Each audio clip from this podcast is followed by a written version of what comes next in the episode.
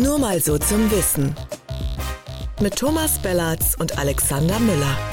Der Podcast für Pharma und Apotheke. Hallo und herzlich willkommen zu Nur mal so zum Wissen. Mein Name ist Alexander Müller. Und mein Name ist Thomas Bellatz und damit auch von mir herzlich willkommen zu diesem Podcast. Ja, wir sind zurück aus unserer Sommerpause, sogar eine Woche, als wir es eigentlich geplant hatten.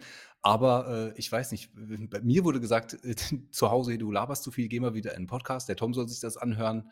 Ähm, Tom, war es bei dir? Wie waren deine Ferien? Meine Ferien waren sowas von schön.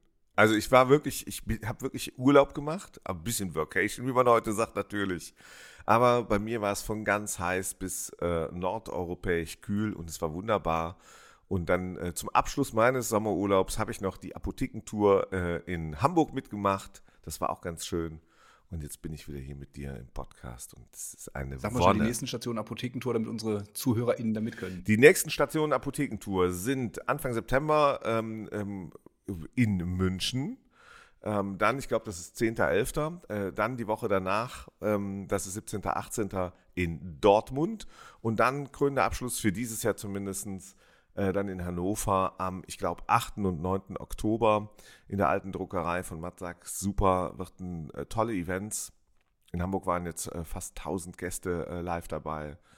Ähm, ja. Also München, Dortmund, Spaß. Hannover im September. Anmelden Schaut euch das auf jeden Fall an. www.apothekentour.de. Sehr gut, genau. Ja, bei uns gibt es ja in der Branche erfahrungsgemäß sowas wie ein Sommerloch nicht. Und das ist der eigentliche Grund, warum wir wieder da sind und heute schon einsteigen. Denn die Themen äh, prasseln ja auf uns ein. Die äh, LeserInnen von Apotheker Talk kriegen das ja mit. Tom, wir haben viel zu besprechen, wollen uns aber gleichzeitig noch ein bisschen straff, ein bisschen kürzer halten. Insofern würde ich sagen, äh, let's get started. Jawohl. Ja. Alex, bei euch war ja einiges los in der Redaktion, oder? Bei uns Apotheker. war einiges, äh, es, es brennt, ja.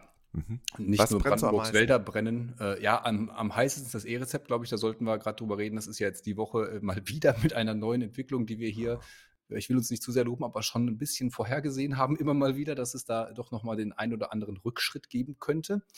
Ähm, wir haben aber natürlich auch den, äh, das Spargesetz, was kommt, von dem die Apotheken betroffen sein werden, durch die Erhöhung des Kassenabschlags von 1,77 auf 2 Euro für zwei Jahre. Das scheint so ein Standardtarif zu sein, immer für zwei Jahre den Apotheken mal Geld wegnehmen. Äh, Geht immer mal zwischendurch. Was ich dazu spannend fand, wir müssen das ja nicht mehr im Detail ausrollen, aber es gab diesen Brief vom parlamentarischen Staatssekretär Edgar Franke in Klammern SPD, der also der Daniela Hähnel von der Freien Apothekerschaft geantwortet hat auf deren Frage und so sinngemäß gesagt hat, ihr habt doch alle gut verdient in der äh, Pandemie Stichwort äh, Masken, äh, Impfzertifikate ausstellen, selber impfen äh, und so weiter. Und diese Erhöhung wäre ja doch vertretbar. Tom. Es ist die gleiche SPD, die gerade als Regierungspartei den, den ähm, milliardenschweren Konzernen, äh, die Supergewinne machen, auch noch sicherheitshalber die Kohle ähm, geben, ähm, damit sie das etwas teure Gas äh, bezahlen können. Also ganz, ne? Mhm. Fassungslos. Ganz ehrlich, ich finde ich find halt, so darf man nicht, so darf man nicht begründen. Ich glaube, dass Geld verdient wird für eine Leistung, die man erbringt. Und wenn man viel Leistung erbracht hat, ist es auch vollkommen okay, ähm, dass man dafür gut honoriert wird.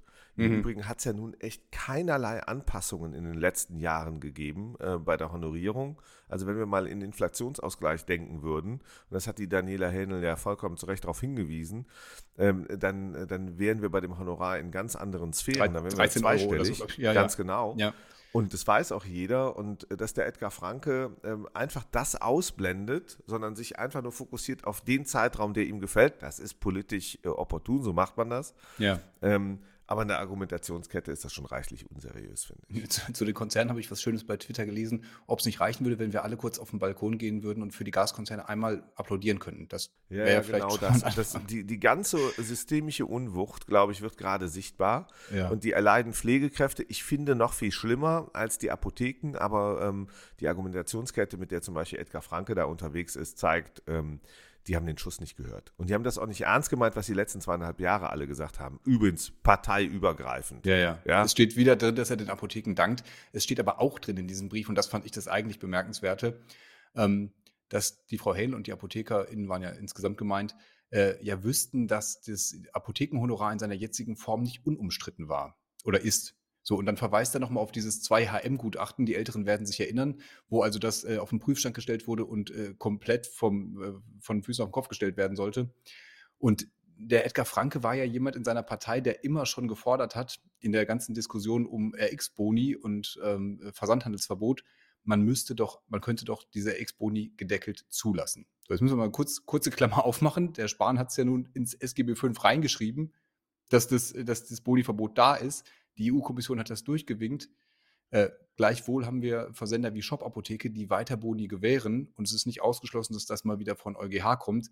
Und dann reden wir wieder über RX-Boni und haben gleichzeitig eine politische Führung im, im, BMG sitzen, die da durchaus zugewandt ist. Die da, die da drei Augen zudrückt. Und ähm, ähm, ne, die Gefahr, und dann sind wir ja nachher auch beim E-Rezept, ist ja nun auch, dass, äh, dass bei all dem, was gerade so passiert, genau diese Versender da sitzen weiterhin äh, deren Börsenkurse, deren, deren Kapitalisierung äh, marginalisiert wird, förmlich. Mhm. Ähm, ähm, und ähm, die das Problem haben werden irgendwann, womit locke ich denn eigentlich äh, die, die, die Patienten? Also wie kriege ich denn eigentlich äh, das E-Rezept? Mhm. Und da wird das Mittel der Wahl äh, bei denen der Bonus sein.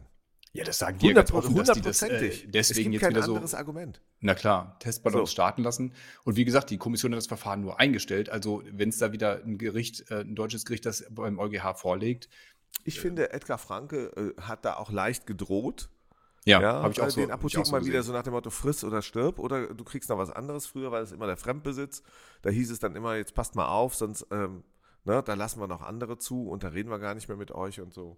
Ja. Und im Prinzip spürt man das so ein bisschen zwischen den Zahlen. Jetzt äh, schluckt das einfach runter und ihr habt ja noch die pharmazeutischen Dienstleistungen für 150 Millionen.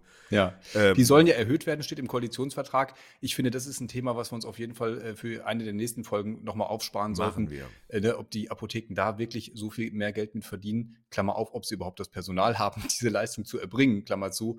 Ähm, das finde ich, äh, müssen wir mal eine ganze Folge zu machen. Genau. Ja, und ansonsten? Ja, ja ansonsten, äh, E-Rezept haben wir ja eigentlich schon wunderbar rüber ähm, moderiert. Du gerade in Form der Versender, wie wollen die überhaupt an, äh, an die Rezepte kommen, zumal es ja jetzt gerade diese Bestrebung gibt, den ganzen, den ganzen Weg des E-Rezepts weiter zu beschneiden. Also es das gibt Schönste zum einen ist doch, ja? während wir hier reden, es ist genau eine Woche vor dem offiziellen nationalen Startschuss für das E-Rezept. Äh, ja? National, also KV Schleswig-Holstein, Westfalen. KV Schleswig-Holstein sagt, ohne Schleswig wir machen weiter. Wir machen weiter, nachdem ja. Schleswig-Holstein äh, gesagt hat, ach nee, äh, weil die Datenschutzbeauftragte des Landes Schleswig-Holstein, und wir wissen, die Datenschutzbehörde äh, aus dem hohen Norden hm. ist äh, ein Taktgeber für die anderen in Deutschland übrigens immer gewesen. Ähm, die Datenschutzbeauftragte hat da in, ähm, gesagt, nö, das ist nicht sicher genug mit dem QR-Code und mit dem Verschicken und sonst irgendwie ja, geht das nicht. Verfahren daraufhin über, die, über E-Mail. Ne? Also ganz genau, und daraufhin hat die KV gesagt, nö, dann, äh, dann sind wir jetzt raus. Ja, muss man vielleicht noch äh, ganz kurz erklären, weil eben dort eine Software besonders auf dieses Verfahren gesetzt hat. Ich glaube, ungefähr 40 Prozent der dort eingelösten ähm, E-Rezepte über dieses Praxisverwaltungssystem werden eben per E-Mail verschickt. Und äh, das gilt jetzt als nicht sicher genug. Übrigens genau. über die Gematik-App, Tom, hast du die Zahl gelesen? Wie viel?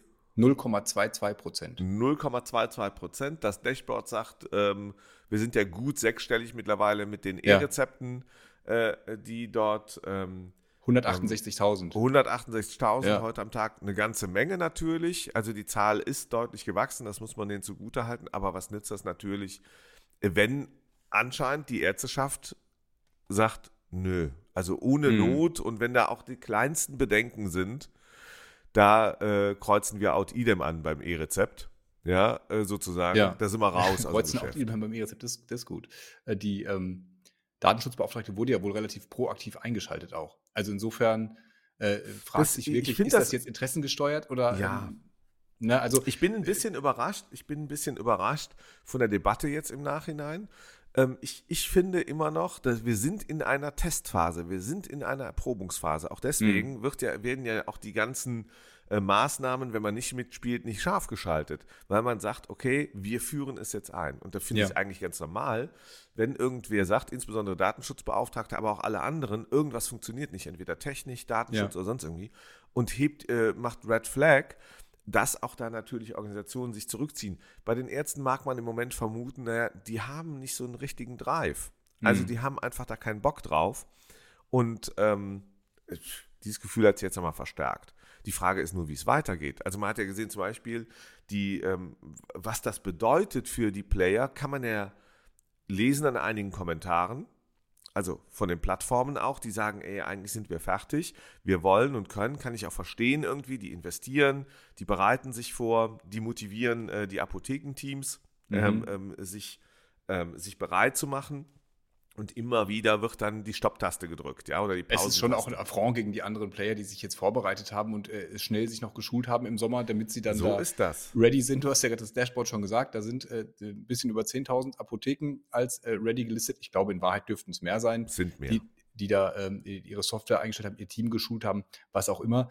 Was ich nicht verstanden habe daran, warum äh, jetzt in Schleswig-Holstein da komplett ähm, die Notbremse gezogen wird. Man hätte auch sagen können, man schließt das eine oder das andere Verfahren aus. Wir so äh, beteiligen uns aber an einem Test äh, mit, andere, mit allen anderen Möglichkeiten, die es äh, gibt. Insbesondere äh, Token und Ausdrucken, was auch immer. Ähm, die Gematik-App gibt es. Das ist halt alles sehr aufwendig noch mit der Gematik-App. Die Frage ist, wenn du ein Verfahren parallel etablierst, gegen das die Datenschützer aber Bedenken haben, was aus ähm, VerbraucherInnen-Sicht aber vielleicht leichter ist, ein bisschen weniger umständlich, nicht nochmal mit einer PIN. Das ist ja meistens so, dass Datenschutz ist irgendwie den Prozess erschwert. Ist ja auch Sinn der Sache. Aber ähm, wenn du natürlich beide Sachen parallel hast, den datenschutzrechtlich unsicheren Weg und den sichereren, komplizierteren, ist ja klar, dass der dann eigentlich weniger Zuspruch findet. Wenn es aber nur noch den einen gäbe, wäre es vielleicht auch äh, der gangbarere. Weißt du, ich, ich sehe es auch so, man hätte weiter weitermachen können. Äh, wenn man gewollt hätte. Und was ich bemerkenswert finde, dass zehn Tage vor dem offiziellen Start sozusagen hm. ähm, ähm, das Ding da komplett äh, zunächst mal auf, auf Hold gestellt wird. Warum hat die Datenschutzbeauftragte des Landes Schleswig-Holstein, warum haben sie überhaupt Datenschutzbeauftragte, auch im Bund, ähm, im, im, Sinne der Gematik und, und, dieser Anwendung nicht schon darüber äh, vor Monaten oder Wochen Gedanken gemacht. Wieso muss das jetzt kurz vor, äh, vor dem Startschuss sein? Das mhm. kann man durchaus fragen und auch kritisch betrachten, finde ich. Ja, ähm, das heißt aber, natürlich verändert es die Situation nicht, das zu tun. Aber irgendwie hat man das Gefühl, äh, die haben keinen Bock. ja, die, die, wollen einfach nicht, es verstärkt sich. Und wenn ich jetzt, du hast es eben gesagt, ja, mehr als 10.000 Apotheken sind jetzt offiziell soweit. Ja. ja. Also werden sogar gelistet. Das heißt, mithin etwa 60 Prozent der Apotheken in Deutschland. Es werden nach meinem Dafürhalten und ja auch nach deinem ähm, mehr sein. Und mhm. täglich kommen da viele hinzu. Bei der Ärzteschaft ist es komplett anders. Da ist das Thema gar nicht angekommen, weil es niemand treibt. Hier treiben das ja diverse Player. Die, mhm. die Organisationen der Apotheker, die Plattformen, ähm, die Softwarehäuser, der Gesetzgeber übrigens, womöglich ja, dann in Zukunft Ordnungsbehörden, ähm, aber auch die Ärzte, die mitmachen, die E-Rezepte ausstellen. Mhm. Die treiben das ja auch. Das heißt, die Apotheken sind in dieser, in dieser Pflicht, während weite Teile. Im äh, Wettbewerb könnte man auch sagen, ne? darum, darum geht es ja. Die, die müssen ja, ja die, äh, die annehmen müssen. können, sonst haben, kriegen sie halt nicht. Und so. Also ja. ich äh, empfinde bei, bei, ich finde, es ist vollkommen richtig, äh, dem Ganzen kritisch gegenüberzustehen und eine Top-Anwendung zu machen, aber wir machen uns schon auch lächerlich. Mhm. Also es geht gar nicht darum, dass man sich vor anderen lächerlich macht, sondern auch vor sich selbst ein bisschen. Man muss ja nach innen gucken als Land äh, ähm, in der Digitalisierung und ja. wir wissen ja, wo da, wo da echt noch einiges im Argen ist und sich dann fragen, warum? Warum habe ich 22 Millionen Krankschreibungen, sind die digital möglich? Ja. äh, in dem gleichen Dashboard. Tja, da ja? scheint der Druck auf genau. der Verbraucherseite ein bisschen größer zu sein. Ja, das ist Patienten- und Arztgetrieben. Ja, ja das, das hat eine gewisse Notwendigkeit anscheinend auch. Und das meine ich total positiv, hm. ja, äh, dass nicht noch die Erkrankten dann zusätzlich in die Praxis gehen müssen. Wenn das so ist, ist das so. Da funktioniert anscheinend Telemedizin oder Telefonmedizin oder was auch immer. Und äh, ausgerechnet auch, auch mit sensiblen Daten im Übrigen, ne? Also auch, auch mit, mit sehr sensiblen Daten. Also das finde ich ja immer das Spannende, diese, die, die datenschutzrechtlichen Bedenken, die ja durchaus ernst zu nehmen sind.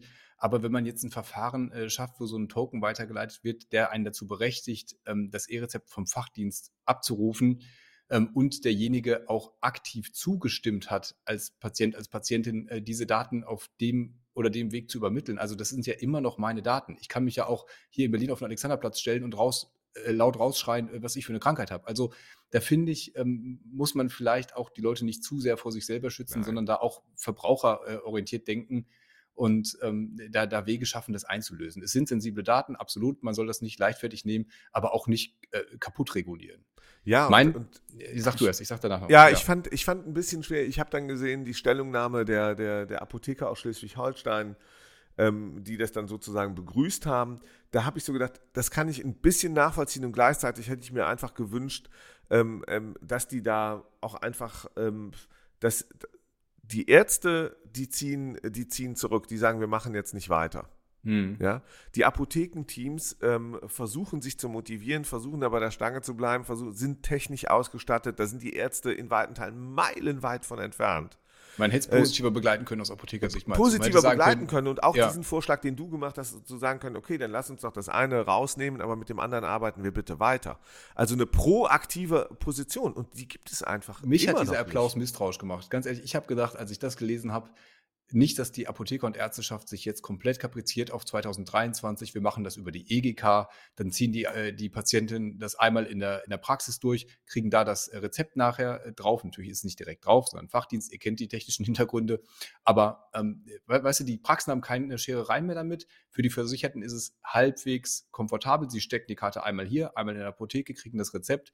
Die Apotheken haben den großen Vorteil, dass die Versender da echt ein Problem mit hätten aber ich hätte ein Problem damit, weil es halt viele Vorteile eines E-Rezepts schon abschneidet einfach, weil du ja dann nichts mehr vorbestellen kannst und, und, eigentlich nur statt einem rosa Zettel dann deine äh, kleine Karte von A nach B trägst. So ist es. Die Karte, die du auch heute oder zumindest deine Patientenversichertenkarte, die du ja heute auch schon hast, also eine andere mhm. Fassung davon und, und es ist genau eben nicht die, die, die Digitalisierung, die am Ende einen Nutzen bringen soll und mhm. die das System auch entschlackt. Das ist, das ist ja ein wesentlicher Faktor. Also die Sicherheit muss stimmen, absolut von A nach B, das, das muss vertrauenswürdig sein. Ähm, das, was mich so ein bisschen umtreibt, ist auch, dass wir, dass wir sehen, dass dieser Prozess, ähm, wie erwartet natürlich, aber dass er noch sehr lange dauern wird, mhm. ähm, dass diese flächendeckende Einführung, dass wir von der wirklich äh, etliche Monate entfernt sind.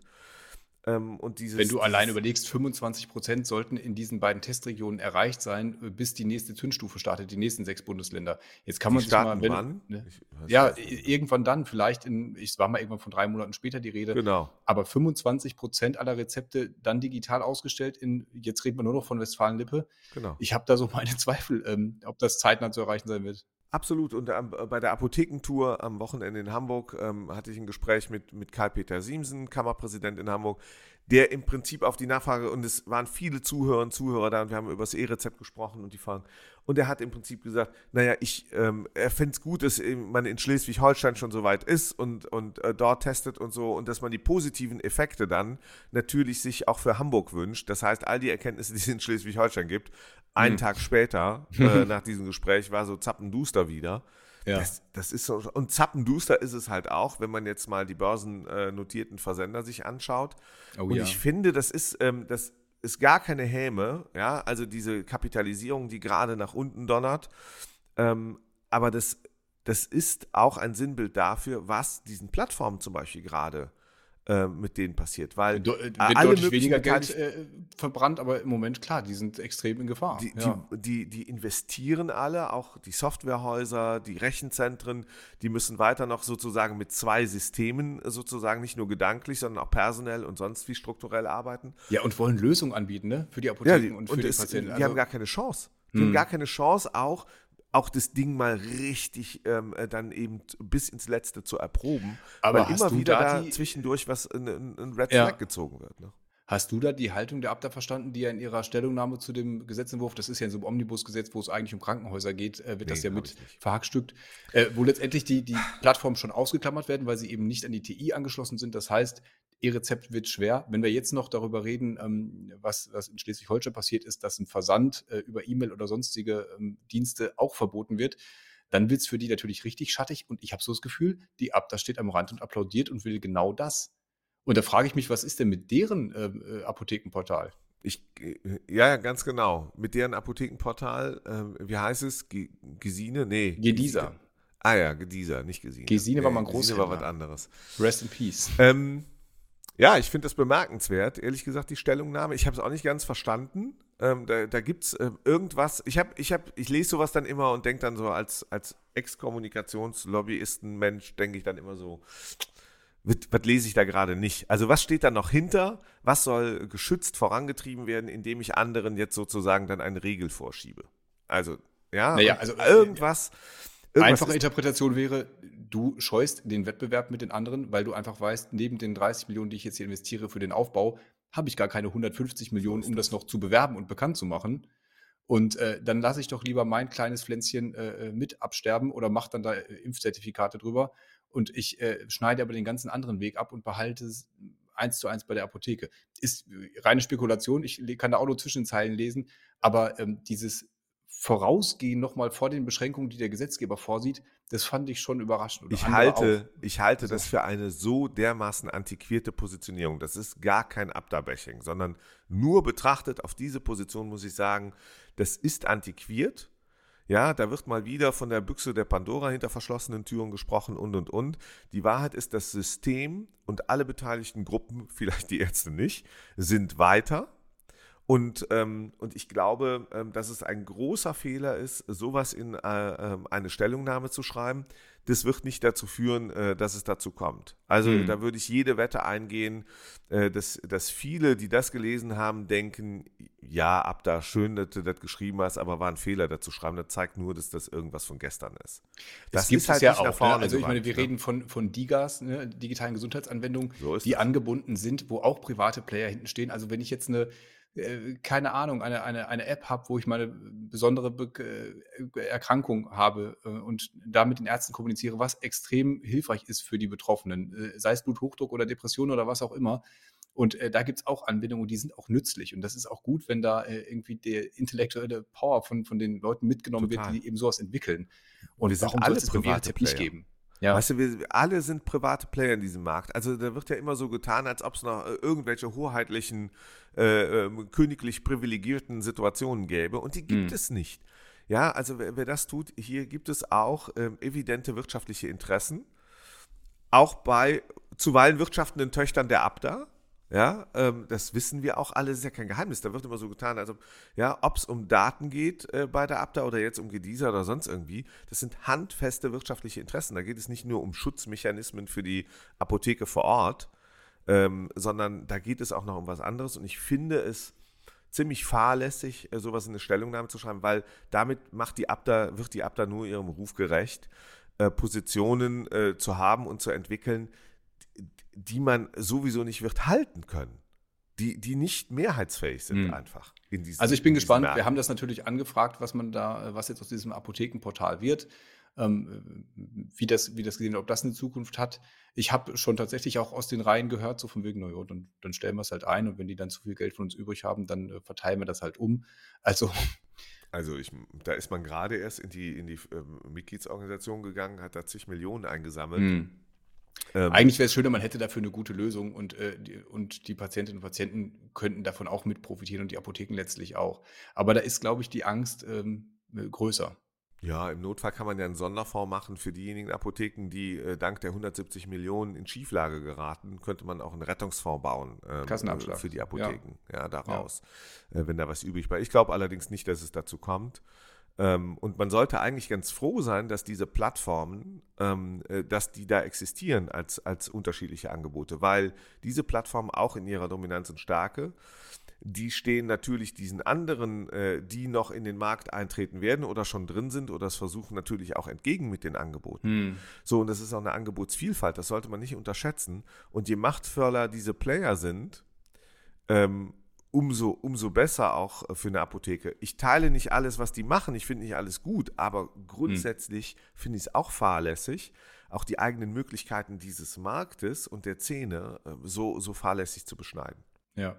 Tom, sollen wir über die Plattform nächstes Mal sprechen? Ja, sprechen wir nächstes Mal drüber. Sehr gut. Oder was uns dann gerade noch äh, umtreibt. Spontan wir, einfällt, ja. Ja, genau. Ähm, ja, also E-Rezept, wann haben wir jetzt flächendeckend E-Rezept 2024, 2026, 2028? Wir, wir, werden wir geben regelmäßig Wetten ab ich und freue mich, ja. ja. ich freue mich jetzt schon auf Markus Leik-Dieken, CEO der Gematik, der am äh, 8. September im Rahmen unserer Zukunftskonferenz Vision A, powered by Apotheker ad hoc, äh, dabei sein wird, genauso wie Gabriele Overwiening, äh, Abda-Präsidentin und viele andere mehr. Also, und da sind wir, glaube ich, rechtzeitig Anfang September mit unserer Konferenz da äh, super, super Timing, super Line-up. Meldet euch da gerne an. Wir sind auch da. Könnt ihr uns äh, mal vor Ort sagen, wie super ihr diesen Podcast findet. Ja. Und wir, wir dann, müssen. Wir müssen. Wir und dann müssen. sehen wir uns, Tom, wahrscheinlich schon nächste Woche wieder, oder? Da freue ich mich sehr, Hier. denn wir erhöhen unsere Frequenz, so wie diese ja. Nachrichtenlage gerade ist. Können wir uns nicht leisten, nicht zu lange in Sommerferien und zu lange äh, auf den nächsten Podcast zu warten. Also, Abonniert uns, liked uns, kommentiert uns und schreibt uns und wir sehen uns nächste Woche wieder. Da freue ich mich sehr drauf. Macht's Tschüss. gut. Ciao. Ja, heute fand ich uns wirklich erfrischend gut. Kurz und bündig.